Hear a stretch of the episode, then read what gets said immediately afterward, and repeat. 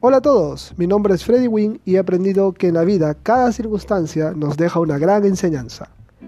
A través de estos podcasts quiero que me vayan conociendo y en base a mis experiencias puedas ver la vida de una manera óptima, simple y con fe. A este episodio lo he titulado 12 espías. No estés al pendiente que los demás aprueben o no aprueben tus decisiones, o que estén entusiasmados con lo que has escogido hacer o crean que es un error. Nuestros sueños y nuestras decisiones no dependen de los demás. El único que necesita estar entusiasmado eres tú mismo con lo que vas a hacer. Les voy a contar una historia que está en la Biblia que habla de dos espías. Y empieza así. Cuando los espías vuelven a Cádiz, le dicen a Moisés, en verdad es un país muy bueno, y para probarlo le muestran algunas frutas, grandes y enormes. Pero diez de los dos espías dicen, la gente que vive allí son gente grande gigante y muy fuerte. Si tratamos de quitarles el país, nos matarán. Los israelitas se asustaron al oír esto. Y entre ellos comenzaron a hablar y dijeron, mejor hubiera sido morir en Egipto o aquí en el desierto. Moriremos en batalla queriendo conquistar esa tierra y nuestras esposas e hijos serán capturados.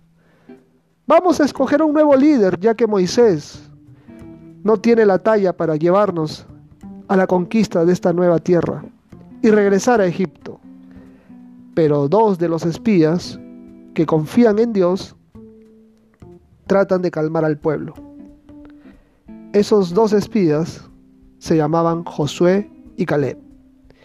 Y dicen con entusiasmo y confianza al pueblo, no tengan miedo, Dios está con nosotros. Será fácil tomar esa tierra, pero el pueblo no oye. Y hasta quieren matar a Josué y Caleb. Y es así en donde esta historia de alguna manera nos muestra de que esos diez espías estaban en contra de lo que Josué y Caleb decían que ellos sí podían conquistar esa tierra prometida. La referencia de esta historia la encontramos en la Biblia, en el libro de Números, capítulo 13, del 25 al 32, y del capítulo 14, del 1 al 10. Lograr tus sueños o objetivos no dependen de que otros decidan apoyarte o no.